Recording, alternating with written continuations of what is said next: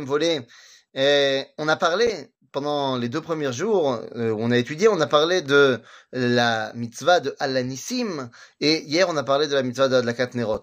Évidemment, aujourd'hui, je voudrais parler de la troisième mitzvah euh, de Hanouka, même si Alanissim est comprise dans cette dernière, eh bien, il s'agit de du Hallel, de fait de dire le Hallel à Hanouka. Et oui, lorsqu'on regarde dans le Gemara, dans le traité de Shabbat, eh bien, on va se rendre compte que lorsque les Chachamim ont mis en place la fête de Hanouka, ils ont dit qu'il fallait dire le Hallel et Oda, c'est-à-dire Alanissim.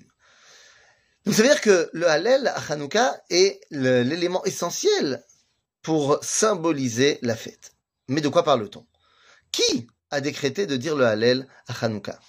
Eh bien, lorsqu'on regarde dans le Talmud, dans le traité de Psachim, à la page 117, eh bien, on va nous raconter que lorsqu'on a fini de traverser la mer Rouge et que nous avons chanté la Shiratayam, Aziashir Moshe, eh bien, à la fin de la chanson, Moshe a réuni tout le peuple juif et leur a dit, dites à vos enfants de dire à leurs enfants et ainsi de suite, que lorsqu'il leur arrivera ce qui nous est arrivé, alors on dira le Hallel. C'est-à-dire, lorsqu'il leur arrivera la Geoula, Omri Moto al Geoulatan.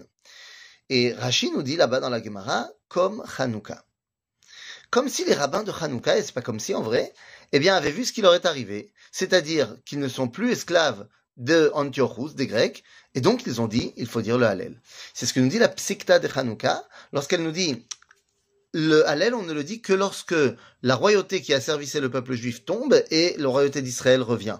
Et c'est pour cela que nous dit la Psikta, les Avar, à l'époque, on était esclaves de Pharaon, esclaves de la Grèce, mais aujourd'hui on est serviteurs de Dieu, et donc on dit le Hallel.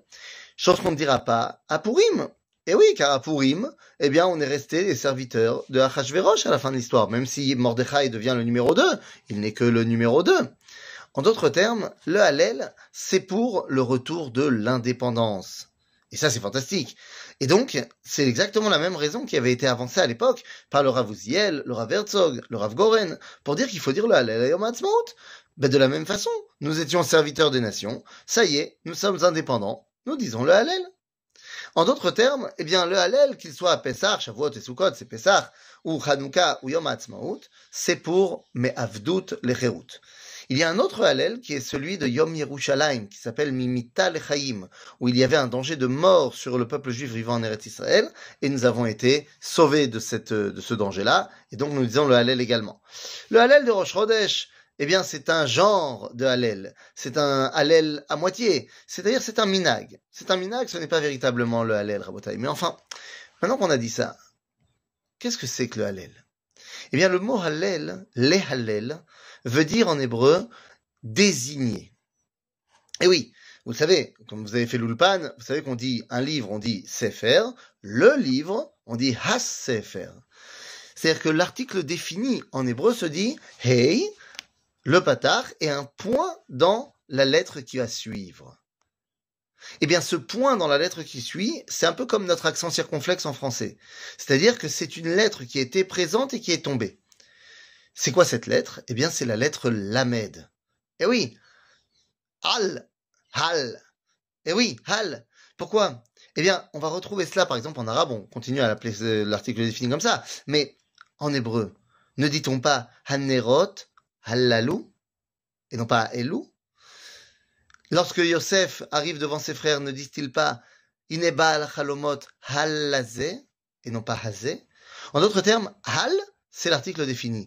Pour doubler, la, enfin, pour faire une racine grammaticale verbale, il faut doubler la consonne, donc ça devient halal, pas halal, hein, halal, et l'infinitif devient les hallel. En d'autres termes, les hallel veut dire définir. Alléluia, ça veut dire définir Dieu. C'est montrer du doigt et de dire, oh, voilà le dévoilement de Dieu dans le monde. Et c'est pourquoi la Gemara dans le traité de Shabbat nous dira celui qui dit le Hallel tous les jours, eh bien il est blasphémateur. Tu ne peux pas dire de tout et n'importe quoi que ça c'est Dieu. Mais lorsqu'il y a un dévoilement direct du Créateur, lorsque le peuple juif sort de son exil et retrouve son indépendance, eh bien à ce moment-là, on dira évidemment le Hallel avec toute notre force. Eh bien, c'est de cela dont on parle. Être capable de reconnaître la main de Dieu dans un miracle de la petite toile d'huile, c'est facile. Mais être capable de reconnaître la main de Dieu dans nos soldats extraordinaires qui réussissent à battre les Grecs à l'époque et qui réussissent à battre le mal et le Hamas aujourd'hui, eh bien ça, c'est faire preuve d'une grande, grande, grande émouna. À bientôt les amis.